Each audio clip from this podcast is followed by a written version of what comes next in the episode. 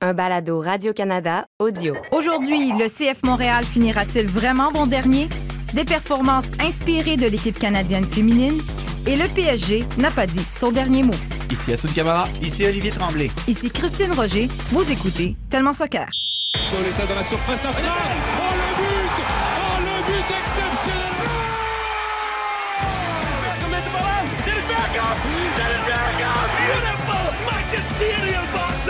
When the seagull follows the trawler. It's Shabalala! Goal! Bafana Bafana! Pirlo ancora Pirlo di tetto! Pirlo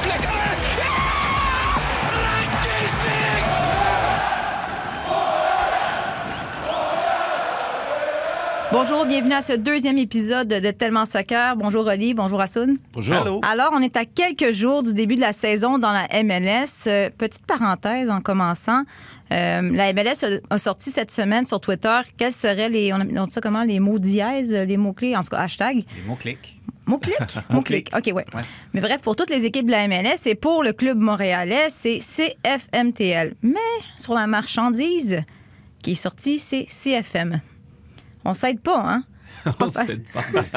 J'ai le goût de dire que ça s'inscrit dans la continuité, mais c'est peut-être le cynique en moi qui parle. là. On entretient la confusion. Faut Non, se dire mais- que c'est une stratégie qu'on nous expliquera peut-être dans, dans quelques jours, dans quelques semaines. Mais c'est un processus difficile. Mais en tout cas, on va revenir aux choses sérieuses. Donc, le CF Montréal qui disputera son premier match en fin de semaine, samedi 14h contre le Toronto FC.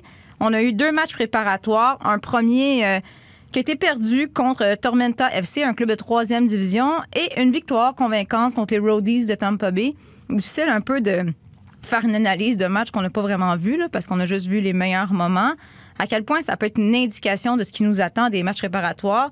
Honnêtement, perdre contre une équipe de troisième division, c'est pas si, si euh, rassurant. Oui, c'est vrai que c'est pas glorifiant euh, sur le résultat en tant que tel, euh, mais à la fin, enfin, je me replace dans mon expérience de joueur. Vraiment, euh, ce qui nous intéresse, c'est le contenu. Comment on peut mettre en place des choses, comment on peut euh, grandir aussi physiquement, parce que on, on l'a vu, hein, il y a à peine deux matchs de préparation, c'est compliqué euh, pour l'impact, pour le CF Montréal d'avoir les mêmes habitudes que, que par le passé.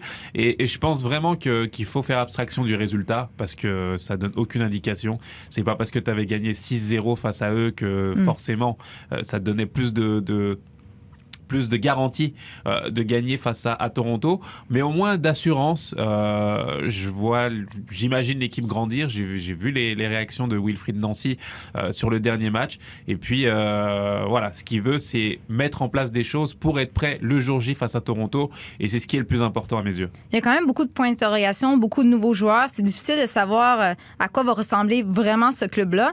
Mais les gens de la MLS ont, fait leurs prédictions pour la prochaine saison. Quelle équipe va finir au premier rang, deuxième rang, jusqu'à la dernière équipe. Et qui se retrouve au dernier rang? Le CF Montréal. Est-ce que ça va être si pire que ça, Oli? Ben là, écoute, je veux pas faire mon. euh, je, veux, je veux pas être méchant, mais la dernière fois que à Montréal, ça s'insurgeait contre les prédictions de. Des, des experts de la MLS, ben c'est les experts de la MLS qui ont fini par avoir raison.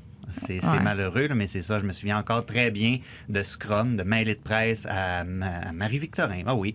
Euh, en intérieur, puis euh, là, ça disait à quel point, ah, c'est du, c'est du stock qu'on peut imprimer dans le vestiaire, puis montrer, puis nous motiver, puis ça n'a pas fini très, très bien pour euh, l'Impact de Montréal. Assoun, je pense que tu étais dans l'équipe en plus à ce moment-là. C'est vrai, mais à l'inverse aussi, euh, lors de séries éliminatoires, je me souviens euh, justement euh, d'avoir vu les commentateurs euh, nous, nous mettre euh, tout simplement out dès le premier tour.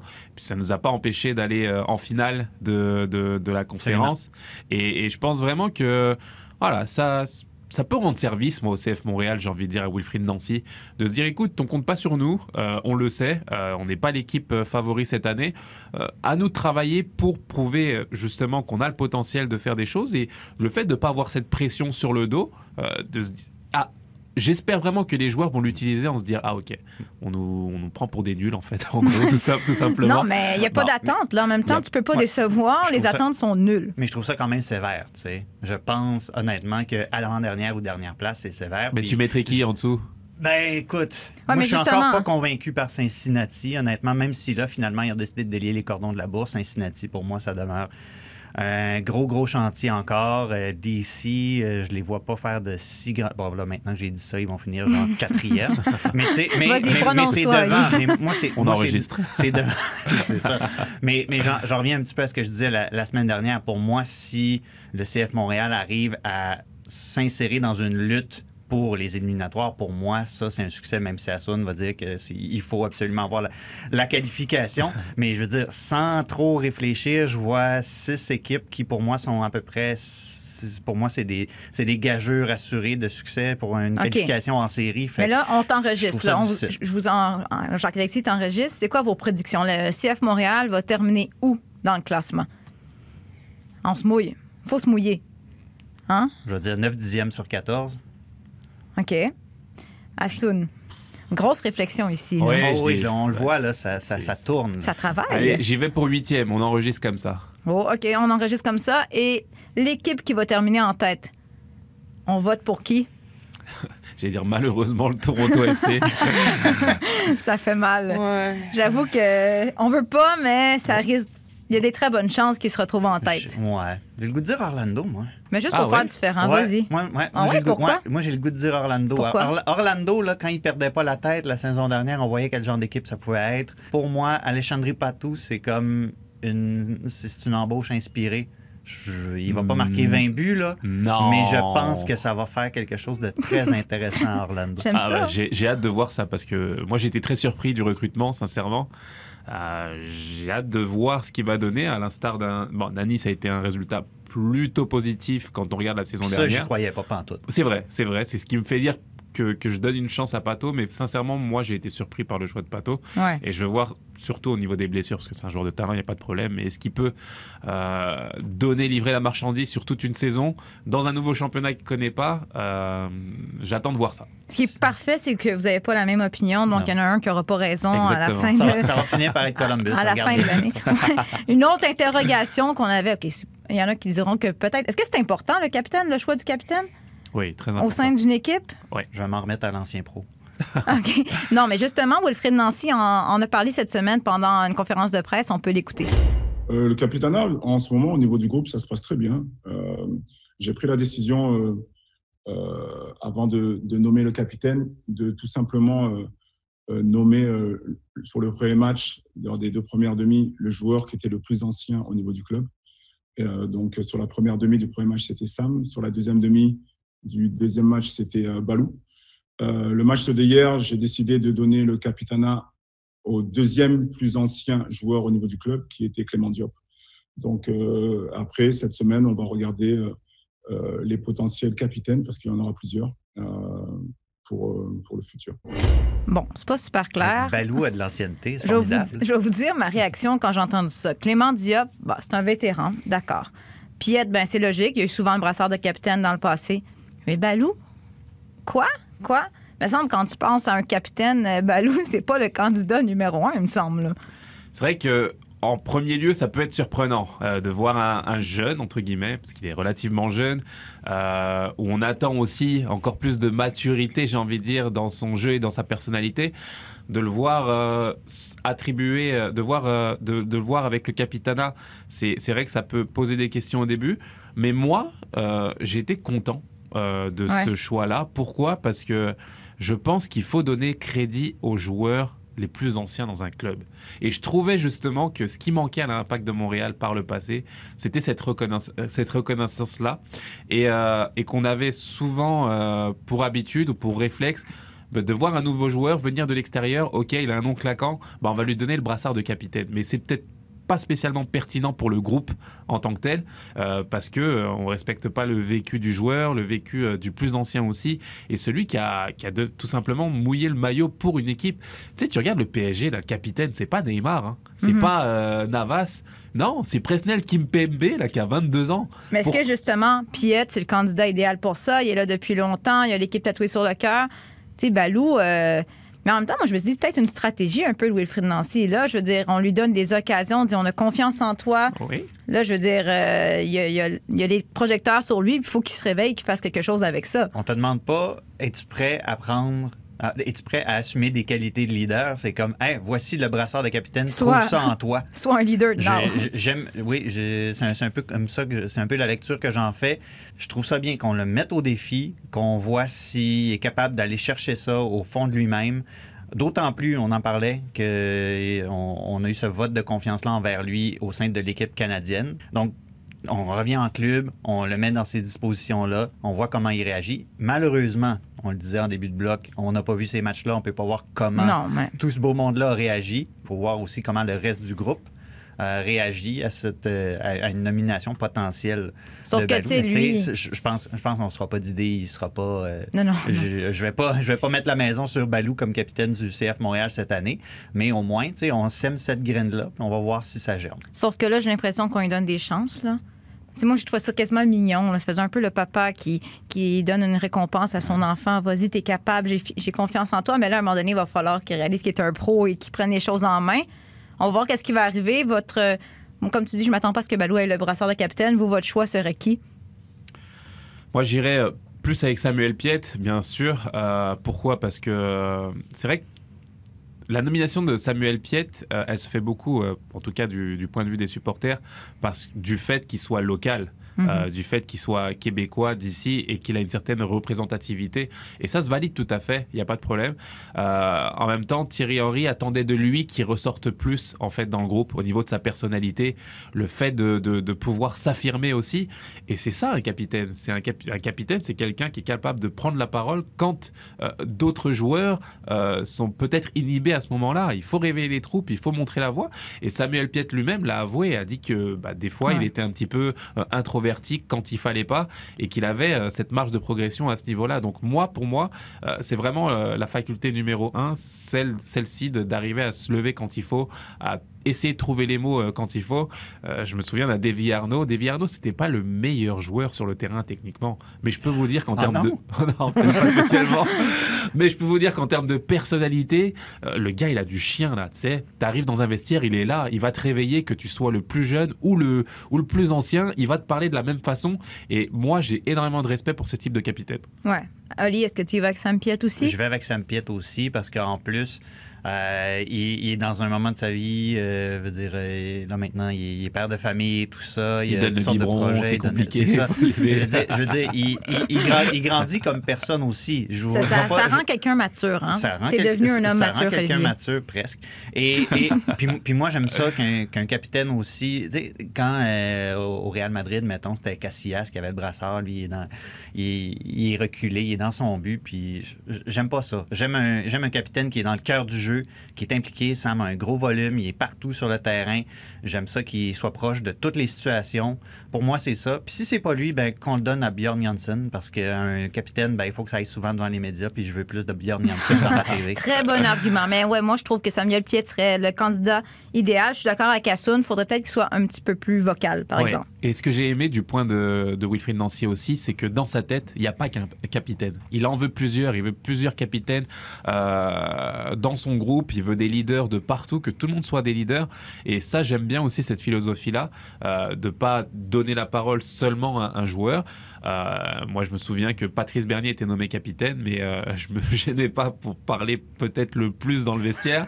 Euh, Evan Bush aussi prenait le relais aussi. Et quand tu as différents euh, joueurs qui affirment une certaine personnalité, forcément le groupe euh, s'en ressent mieux aussi et, et- et ça aide aussi à aller vers la- vers l'avant. Donc euh, moi j'aime bien ce point-là aussi. Je pense que tu n'auras pas besoin de donner un brassard de capitaine à Victor Wanyama quand quelque chose commence à brasser là, pour qu'il pour qu'il aille s'impliquer aussi. là, Moi, je, je nomme Assoun capitaine de notre euh, balado. Allez, je prends le brassard. Lucy Rushton was just hired as general manager of DC United. She's now the highest ranking woman in charge of player personnel in Major League Soccer history. Justement, dans les derniers jours dans la MLS, il y a une nouvelle qui est sortie, je crois que c'est- c'était hier, le DC United qui a nommé Lucy Rushton comme... euh, Ralston. Lucy Rushton. Rushton? Russ, Ru- Lucy Rushton. comment on dit? On n'est on est pas bon en anglais. Rushton? hein. Lucy Rushton. Rushton, en tout cas, bref, une femme à la tête comme DG du DC United. Donc, elle devient la première femme à occuper un- ce rôle-là dans la MLS et la deuxième à, à occuper un, un- un tel poste dans un sport majeur aux États-Unis après euh, Kim and Jay dans, avec les Marlies. On, on maîtrise déjà plus ce nom de famille-là. C'est un, c'est un processus. Euh, quelle a été votre réaction quand vous avez eu, euh, vous avez eu cette nouvelle-là? Bonne nouvelle, c'est Let's- évidemment. Let's go. En- enfin, hein? Ben oui. Je veux dire, euh, je veux dire, elle, elle a, elle, a, elle, a, elle a de l'expérience. Elle arrive d'Atlanta United. Elle n'était pas. euh, elle n'avait pas ce poste-là au sein de cette organisation-là, mais c'est une femme qui gravit les échelons, qui travaille fort. Euh, puis, je veux dire, c'est un poste de gestion. Un poste de gestion, il- tu peux être un homme, tu peux être une femme, tu peux être n'importe qui. Si tu as les compétences pour le faire, tu peux le faire. Il y a toutes sortes de. Pas, pas toutes sortes. Je donnerais trop de mérite à des organisations de par le monde, mais il y a de plus en plus d'organisations, Ouais. dirons-nous, qui ouvrent leurs portes aux femmes euh, dans différents postes clés, surtout. Mais je vois ça d'un très bon œil. J'ai l'impression que ça prend une équipe, un club qui va faire le premier pas pour que d'autres autour osent euh, faire la même chose. hein. Oui, c'est toujours comme ça. Euh, il faut des précurseurs euh, dans différents domaines pour faire avancer les choses. Et j'aime beaucoup, euh, j'allais dire l'initiative, mais je sais même pas si c'est le, bon terme et le terme le mieux approprié pour elle, parce que je suis même pas sûr qu'elle apprécierait en fait ce terme-là. C'est juste une femme compétente qui est à son poste et qui a décidé, en fonction de ses compétences, de ses compétences bah, de tout faire pour arriver à, à- à ce poste et, à ce poste et elle le mérite. Donc euh, à partir de là, moi je trouve que c'est une très bonne chose, euh, qu'il y a encore énormément de travail à faire euh, dans cet aspect-là, dans le monde du football, où euh, on a encore ce regard euh, un peu vieillard, j'ai envie de Ouais. dire, avec euh, oui, beaucoup d'a priori. Et, euh, et moi, j'ai envie de voir plus d'initiatives à ce niveau-là, sur la diversité aussi. Euh, peu importe de, quelle diversité, j'ai envie de dire. Mais euh, je pense que vraiment, il y a encore beaucoup d'efforts à, faire, même si on va dans le bon sens. Est-ce qu'on est prêt à avoir une femme coach dans la MLS? Pourquoi pas? Ben oui. Ouais. Pourquoi pas? Ouais. Mais tu sais, ça aussi, Mais- peut-être que ça part aussi dans le du développement des, des, des entraîneuses. Là. Souvent, euh, bon, il faut qu'on ait des filles qui soient, qui soient capables de- d'être coach à ce niveau-là, ce qui présentement, n'a- il n'y a pas tant que ça parce qu'on leur donne pas ces opportunités-là. Non, c'est ça. Mais tant, tant qu'on leur fait une place, il faut commencer par leur faire une place quelque part. Euh, puis puis c'est ça, Rushton. Rushton. Lucy Rushton. tu sais, c'est pas que c'est pas comme si elle arrivait d'un autre secteur d'Atlanta. Je veux dire, elle était carrément, elle était dans le technique, faisait de la vidéo, Mm-hmm. puis je veux dire, Atlanta, on regarde comment ils ont. Bon, l'année dernière, c'était pas, Mais c'était pas top, là, justement, mais tu sais, c'était un- une grande équipe championne en MLS. Je veux dire, elle arrive d'un endroit où. Oui, mais si je me fie à toi, preuves. Elle va avoir beaucoup de travail parce qu'on ne dira pas que tu prévois que son équipe va avoir une saison de misère. Donc, beaucoup de pain sur la Non, planche. non, on va voir qu'est-ce que le non, DC United va que Je les vois dans faire. le top 3 de l'Est. On va lui dire ça. Mettons, si tu fais une demande d'entrevue, dis C'est ça. ça. OK? Euh, donc, on va voir qu'est-ce que le DC United va faire. Et euh, je vous rappelle que le CF Montréal amorce sa saison ce samedi, 14h, contre Toronto FC. Attention, Rodman qui ramène le spirit dans le match. Et quand je vous ai dit qu'elle avait un petit air déterminé, ça, se lisait, euh, ça se lisait sur son visage. Donnez-moi le ballon, je vais le mettre au fond du filet. Trinity Rodman, ça fait quoi? Deux minutes qu'elle est entrée dans le match. Et instantanément, à ses débuts professionnels, elle inscrit son premier but. Alors, le week-end dernier aussi, c'était le début de la Coupe Challenge dans la NWSL. On vous annonçait la semaine dernière que Radio-Canada Sport web diffusait les 21 matchs du tournoi. C'était un très bon début de tournoi, des très bons matchs, malgré le fait qu'il manquait plusieurs joueuses importantes qui étaient avec leur équipe euh, nationale. C'était notamment les débuts de Trinity Rodman avec le Spirit de Washington.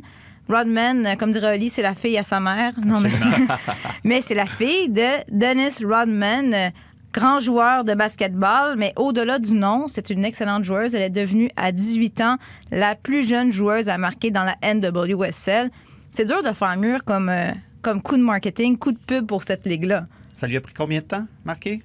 Je sais plus, quelques minutes. Hein? C'est ça, 4-5 minutes, pas plus. Si c'est ça même. Ouais. Non, mais je trouve. euh, c'est, quelle histoire? Je veux dire, on, on a entendu parler d'elle quand, dès qu'elle a été repêchée. C'était comme l'antécédent Dennis Rodman, etc. Elle, puis je veux dire, c'est un peu des blagues que je faisais en parlant de fille à sa mère, mais elle, elle, euh, euh, je pense qu'elle était tannée un petit peu là, au cours des dernières semaines de se faire poser la question ton père, ton père, ton père. Elle a parlé de l'influence que sa mère avait eue aussi dans sa vie, comme personne et comme athlète mais qu'elle arrive comme ça. Puis c'est pas juste le but. Le but était, le but était superbe, mais tu la vois, était très généreuse dans l'effort, était intelligente de- dans son placement, tout ça. Euh, elle était de- pas dans une situation facile non plus. Là. Son équipe était en retard, mais elle y a mis du cœur quand même.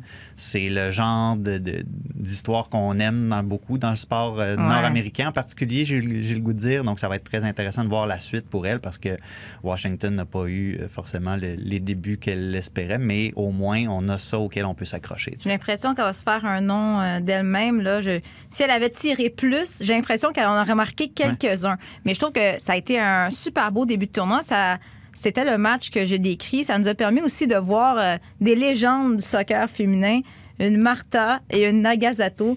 Et c'est là que j'ai vu que Martha, bon, souvent elle perdait le ballon, elle a pu peut-être le temps de réaction, la vitesse qu'elle avait, mais quand ça commençait à chauffer pour le, pour le Pride d'Orlando, là on a vu la joueuse d'expérience. Elle, elle a dit, moi je vais m'en occuper, elle était au centre, tous les ballons passaient par elle. Comme quoi, même si la forme n'y est plus, quand tu as une vision comme ces filles-là, c'est, tu peux battre les meilleurs. du leadership. Euh, Ouais. euh, on dit qu'elle a beaucoup de bouteilles. Tu sais, j'ai l'impression, moi, de l'avoir toujours vue jouer depuis que je suis né. Tu sais, Martha, là, Ouais. depuis mes 10 ans, j'entends parler d'elle. tout le Je temps vois- là. Elle est tout le C'est- temps là. C'est fou, euh, ouais, in- inoxydable. Et, euh, et, et- et j'aime beaucoup, moi, justement, euh, l'apport de, de- de ces personnalités-là. Euh, ces athlètes, faut aussi euh, leur rendre hommage de- d'avoir justement ce, ce professionnalisme et de pouvoir jouer à cet âge-là à un certain niveau. Euh, je trouve ça extraordinaire. Et c'est aussi le fait de, de pouvoir redonner à- aux plus jeunes aussi, comme tu l'as dit, le fait de se replier, de, de parler aux autres, d'échanger, d'être plus vocal et et d'aider le groupe finalement à assumer euh, sa- avec sa personnalité. Moi, je trouve ça, je trouve ça génial et j'ai envie de rendre hommage à, à ce type de joueur parce que de joueuse parce que euh, c'est juste extraordinaire de pouvoir euh, de pouvoir avoir une influence sur le jeu encore euh, à cette époque-là. Martha qui est rendue quand même à 35 ans, si je me trompe pas. C'est jeune, ça.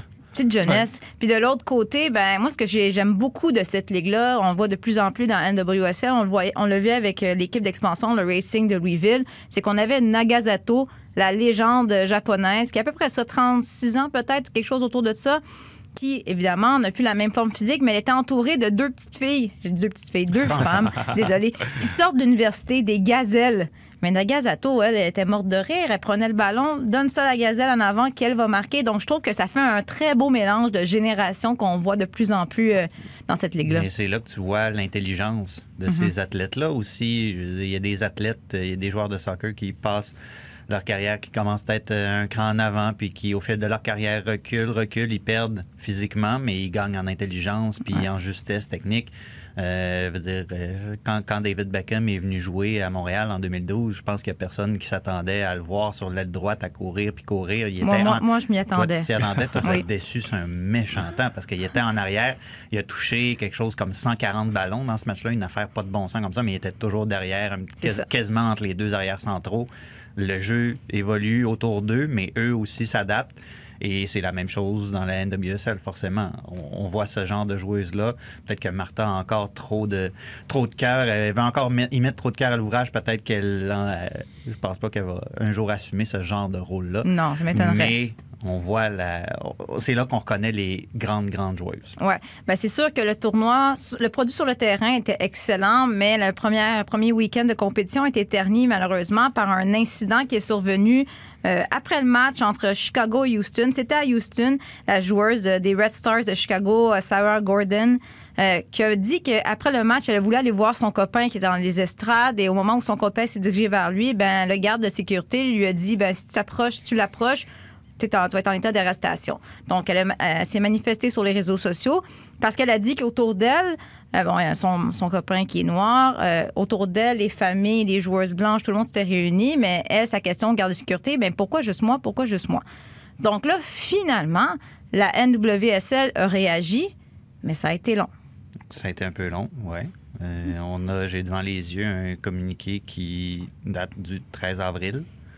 C'est quatre jours après. On dit qu'on a ouvert une enquête dès le lendemain. Peut-être que oui, peut-être que non. Euh, je pense qu'il y a peut-être une certaine lacune, euh, surtout dans un, dans un cas comme ça. Je veux dire, c'est important de communiquer puis de bien le faire. Euh, on peut parfois reprocher à la Ligue un certain manque de transparence. Dans ce cas-ci, peut-être qu'il y en a eu aussi.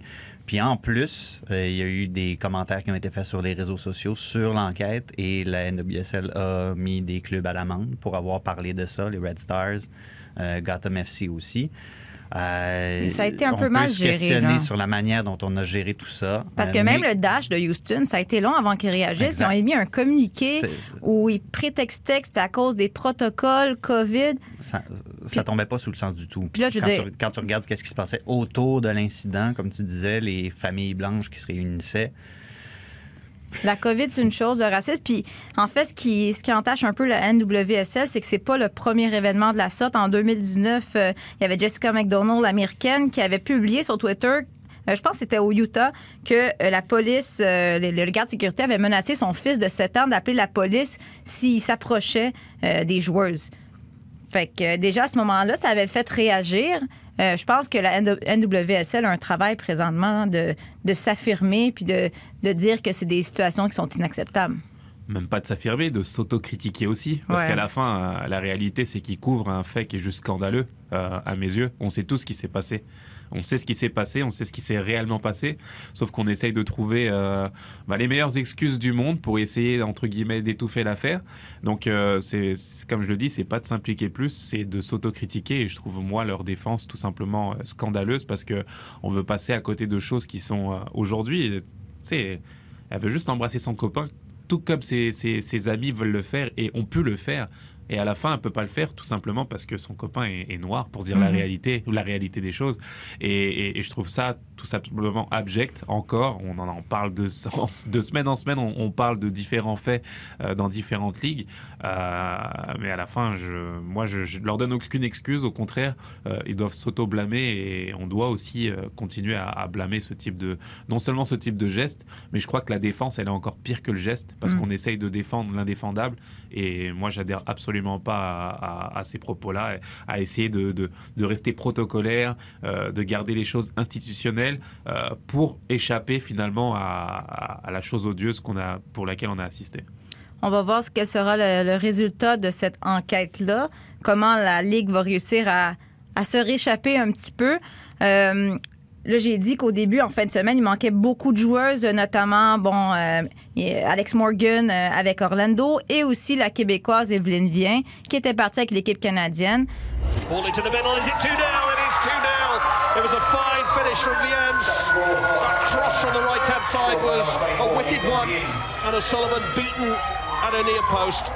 Ball into the middle. Is it 2 0? It is 2 0. It was a fine finish from Viens. That cross from the right hand side was a wicked one. And O'Sullivan beaten at a near post. Là, c'est pas le balado Evelyne Vien, mais l'affaire, c'est que. tellement Evelyne bien. tellement Evelyne vient. Le truc, c'est qu'elle fait quelque chose à chaque semaine. Elle nous oblige à parler d'elle. Donc, elle s'est retrouvée avec l'équipe canadienne. L'équipe canadienne qui a remporté deux matchs par blanchissage. 3-0 contre Wales, 2-0 contre l'Angleterre. Deux matchs, deux buts d'Evelyne Vien, qui, je vous rappelle, euh, il y a quelques mois, n'avait jamais été sélectionnée par l'équipe nationale.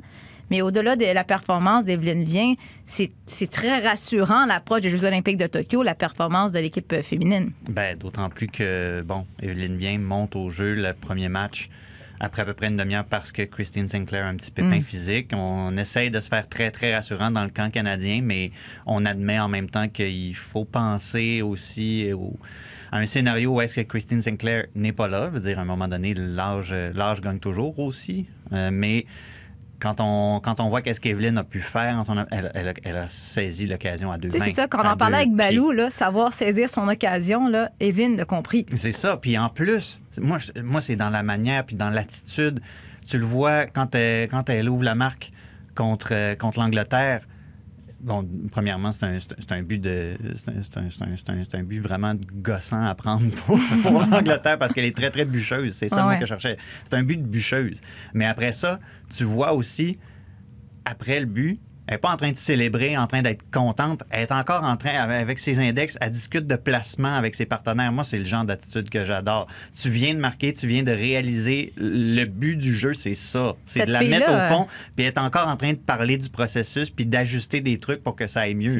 C'est formidable, j'adore ça. J'ai l'impression qu'elle est en mission, cette fille-là. hein. Ouais, elle est habitée par quelque chose, par le fait de, comme tu l'as dit, de saisir sa chance au, au bon moment. Et euh, bon, c'est pas une pub pour mon livre qui s'appelle Saisir sa chance. Hassoun Camara, c'est un footballeur euh, qui a joué pour l'Olympique de Marseille en France, puis qui a joué pendant plusieurs années pour l'Impact de Montréal. Il vient de prendre sa retraite. Il se lance comme entrepreneur. On va parler de son ouvrage Saisir sa chance. Non, absolu- absolument pas. Très bien placé, Ah, Hassoun. absolument. Hey, C'était smooth, ça. Absolument pas, mais je veux dire, l'attitude qu'elle a, le fait d'être prête quoi qu'il arrive, et tu le ressens pour certaines joueuses, pour certaines personnalités, où tu sais que euh, la la moindre demi-chance qu'on va lui donner, elle va la saisir, mais comme il faut. Et, et elle est là, elle veut montrer euh, tout son potentiel. Et moi, j'aime bien voir ce, ce type d'athlète euh, respecter leur potentiel, respecter leur potentiel et de se dire que bah, à la fin de ma carrière, j'aurais tout donné et j'aurais absolument rien à regretter. Ouais. Et c'est vraiment, vraiment dans la, la philosophie dans laquelle elle est. Et c'est pour ça que c'est une des, des filles que, que j'apprécie beaucoup. Donc, elle s'est affirmée avec le Paris FC. Ouais. Maintenant que l'équipe canadienne, il ne reste plus qu'à faire la même chose dans la NWSL. Elle sera de retour avec son, son équipe Gotham, qui était le Sky Blue FC, mais ils viennent de changer de nom. Euh, c'est pour, ça va être pour le match du 20 avril, match qui, je le rappelle, va être web diffusé sur les plateformes de Radio-Canada Sport. Et la fin du match Au courage Le Paris Saint-Germain se qualifie cette UEFA Champions League et font tomber le champion d'Europe en titre. Le Bayern Munich ne pourra pas défendre sa couronne européenne. Et le Paris Saint-Germain s'offre le droit de rêver à une nouvelle finale. Il faudra pour cela soit prendre le meilleur de Manchester City, soit le Borussia Dortmund. On a un Hassoun Camara tout souriant ici. Il est tellement content. C'est très subtil. Tu sais, pas moi, mais certains diront que le PSG a souvent croulé sous la pression. Même des fois, le terme, excusez, choker a été utilisé. M'excuse, je m'excuse, Hassoun. Mais là, ils ont eu chaud, mais ils sont finalement parvenus à éliminer les champions en titre, le Bayern Munich, en quart de finale de la Ligue des champions. C'est historique. Comment tu te sens, Hassoun, ce matin? Ah, Moi, je trouve que c'est euh, une performance euh, incroyable euh, qu'il faut mettre en, avant parce que c'est le gros, le grand Bayern de Munich qui, était en face et le PSG n'a pas volé sa qualification sur l'ensemble des deux matchs. Vraiment, je pense que ça s'est joué aussi au réalisme ils ont été tueurs offensivement à l'aller. Ils ont résisté au match retour. Première période, très bonne première période, je trouve. Euh, pas mal d'occasions. Euh, manque de réalisme euh, de la part de Neymar et je pense qu'ils auraient pu plier le match euh, déjà en première période. Mais euh, là où euh, ce que j'ai aimé le plus, c'est le cœur et l'âme qu'a trouvé cette équipe en fait et qui a été euh, décriée par le passé. C'est ce qui manquait un petit peu lors de leur élimination face à, à- à Manchester City euh, ou par le passé. Euh, je pense vraiment qu'ils ont, ils ont trouvé une équipe, un groupe qui a envie de bien faire et à l'image de, bah, de Ghana Gay, hein, au milieu de terrain, compatriote sénégalais, je suis obligé de le mettre en avant. Mais il a fait un match incroyable, extraordinaire et il a toutes les éloges ce matin de la part du, du public et il le mérite bien parce qu'il a été juste incroyable sur les, les deux matchs. Mais le parcours du PSG jusqu'ici en Ligue des Champions nous a permis, j'allais dire, de mettre en lumière, mais de confirmer le statut de Kylian Mbappé. Même si, bon, il n'est Oui. pas seul dans cette équipe-là, mais si certains avaient un, un doute avant le début de la Ligue des Champions, il fait partie des grands. Hein? Oui. Ouais, d'accord. Ah, Je le prendrai à Newcastle demain non, mais matin. moi, Mais ce qui m'a mais intéressé, Mauricio Pochettino, il a dit que Kylian Mbappé le joueur le plus facile à diriger. C'est un joueur qui est en train de s'affirmer parmi les plus grands avec Ronaldo et Messi. Oui, non. Oui, pourquoi? Parce que c'est un champion, tout simplement. Il Ouais. a la mentalité de champion, il sait ce qu'il veut pour le groupe, mais il sait ce qu'il veut pour lui aussi, il sait quel niveau il veut atteindre, et on le sent, on, on sent une force froide euh, chez ce joueur-là, euh, qui, qui, qui bat tous les records euh, semaine après semaine, année après année, mais on a l'impression que pour lui, bah, c'est juste le début, en fait, euh, de sa carrière, et qu'il a absolument rien fait encore, comme il le dit Mhm. euh, si souvent. Mais Donc, il est champion du monde. C'est ça, c'est ça, c'est Mais le il est paradoxe. champion du monde à un tellement jeune âge en plus. Ouais. Ça serait facile pour lui de dire Ah, Regardez ce que j'ai réussi à faire à cet âge-là. J'ai plus, besoin, tennis. j'ai plus besoin de faire d'efforts. Mais non, il met encore l'effort, même plus encore, je trouve. C'est ça, c'est, il sait ce qu'il veut pour lui, il sait que euh, c'est pas la comparaison avec les autres et, euh, et de rejoindre finalement le palmarès des autres. Non, c'est son palmarès à lui qu'il veut voir et être satisfait à la fin de sa carrière. Donc, euh, il est juste extraordinaire, il est sur des records incroyables et puis euh, j'ai envie de voir, le, j'ai envie de le voir soulever la Ligue des Champions avec son club, Euh, le Paris Saint-Germain. Ce serait juste euh, fabuleux pour lui. Mais c'est au-delà du talent. Je veux dire, oui, comme tu dis, il est à la, il est à la chasse de plein de records, mais c'est le personnage en entier qui, qui fait du bien au monde du foot. J'ai l'impression c'est un gars impliqué dans la communauté. Comme j'ai dit, il a l'air d'avoir une super bonne attitude. Son entraîneur, en tout cas, l'aime. Donc, ça, c'est c'est que- c'est quelqu'un qu'on a besoin dans le monde du soccer présentement. Oui, absolument. Puis en plus, qui peut, qui peut s'exprimer avec euh, facilité dans plus qu'une langue, en plus, je veux dire, pour un, pour un, un professionnel du marketing, c'est absolument formidable, d'autant plus que tu es dans un, un club, le Paris Saint-Germain, qui tient à faire sa place parmi les, les plus grands clubs du monde. Euh, on le sait, c'est c'est leur mission. Ils veulent, ils, ve- ils veulent atteindre Mm. le plus haut sommet, la Ligue des champions et tout ça. Euh, puis Kylian, Mba- puis, puis d'avoir un, un des, pour moi, ça va devenir aisément un des deux, trois meilleurs euh, joueurs du monde euh, sur une longue période. C'est pas tout que d'être le meilleur joueur du monde pendant une saison, mettons, à la Wesley Schneider euh, en 2010, je pense. Bonne comparaison, faut- ouais. tu sais, Puis, puis il n'a même pas gagné le ballon d'or en plus. Puis ça, je perds encore le sommeil à cause de ça. Mais tu sais, faut, faut que tu t'inscrives dans la durée aussi. Puis comme je disais, ça aurait été facile pour lui de dire OK, j'ai j'ai tout fait ce que j'avais à faire. Bye, je vais juste encaisser mon chèque de paye puis euh, faire une saison pas si mal euh, de temps en temps avec le PSG. Non, il, veut se dépasser. Il veut toujours se dépasser. Puis en même temps, tu regardes hier, oui, euh, il n'était pas dans sa surface à défendre nécessairement, mais tu sais, plus le match avançait, plus il voyait ses partenaires de jeu aussi qui commençaient à souffrir un petit peu plus. Tu recules, tu viens aider, mais quand même en transition, il aurait pu aller marquer euh, deux, trois fois en, en fin de rencontre. Ça a passé près des fois.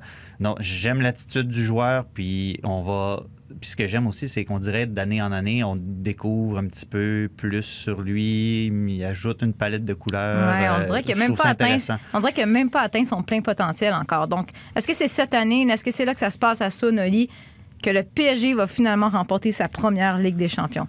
Là, Assun, toi, tu auras une réponse de cœur, une réponse de tête. Là. À chaque fois qu'une équipe a battu le Bayern Munich en éliminatoire, euh, l'équipe derrière est devenue championne, euh, tout Mhm. simplement. Donc euh, j'ai envie de prendre cette statistique-là. Pour le PSG, je pense vraiment qu'ils ont la, la place pour le faire, même si, écoute, il y a Manchester City derrière, il y, aura, il y a des grosses écuries aussi qui, qui veulent, qui veulent soulever le trophée. Mais je sais pas, il y, a, il y a un groupe, il y a un cœur dans cette équipe. Euh, parce que c'est pas le tout euh, d'aligner les, les- les stars et, euh, et, et- et- et d'aller en fait à l'avant avec, avec du talent. Euh, la, plus, la chose la plus difficile, c'est de créer un groupe, une unité et des joueurs qui, qui se dépassent. On a parlé de, d'Mbappé, c'est sûr, Mhm. mais moi, euh, des joueurs comme euh, Colin Dagba, euh, qui sont pas spécialement attendus, qui font des, qui livrent des prestations comme ça. Di Euh, Maria qui était Di Maria extraordinaire. Quand, quand- quand le Real Madrid a fini par gagner la fameuse Ligue des Champions, c'est parce que Di Maria s'est sacrifié essentiellement Exact. pour faire fonctionner l'équipe puis il se met au service de ce PSG-là encore. Et ça, ils l'ont. Ils l'ont et c'est pas toute l'équipe, toutes les équipes qui arrivent à l'avoir et à, et, à, et à le mêler au, au- au si grand talent qu'ils ont. Donc je pense vraiment que le PSG serait légèrement favori à mes yeux. D'accord, Oli? Oui? Non? Est-ce que tu te prononces? Il veut pas, Pour il moi- veut pas. Non, mais pour moi, il dirait Newcastle. Au, moment, au moment, au moment d'enregistrer, City n'est pas encore en demi-finale. Si City est en demi-finale, je, dis, je, je pense que City va gagner. Voilà, moi, la Ligue des Champions. Depuis le début, je pense que City est favori pour gagner cette Ligue des, Champions- des Champions-ci. Mais tu regardes la manière dont le bracket. C'est quoi un bracket en français? Peu importe, le bracket de la Ligue des Champions en train, est en train de se former. Je pense qu'on va avoir une excellente fin de Ligue des Champions. Puis pour le supporter neutre, euh, semi-neutre que je suis, moi, c'est c'est le meilleur scénario. Moi, je vais aller avec PSG juste parce que je veux qu'Assun soit encore mon ami. Merci. Barcelone, vous euh, avez cette remarqué, semaine, comment ça a été, vous avez euh, remarqué qu'on n'a pas parlé de Newcastle parce qu'il y a des sujets plus importants. Barcelone? Barcelone en fin de semaine? Ah, ah, désolé, le producteur Jacques-Alexis me dit que c'est la Ah, fin de ce balado. Donc, les demi-finales de la Ligue des champions ont lieu le 27 avril et le 4 mai. Et c'est le 29 mai prochain qu'on saura. Ben, faut, faut qu'il commence par gagner la demi-finale, évidemment, mais c'est le 29 mai que peut-être Assun ira célébrer sur la rue Saint-Laurent. Ou aux Champs-Élysées. Aux Champs-Élysées, ouais, c'est ça. J'ai choisi la rue Saint-Laurent. Je me disais que c'était plus simple. Merci beaucoup, les garçons, pour ce deuxième Merci. épisode. Merci, Christine. On vous retrouve la semaine prochaine pour une autre émission de Tellement Soccer.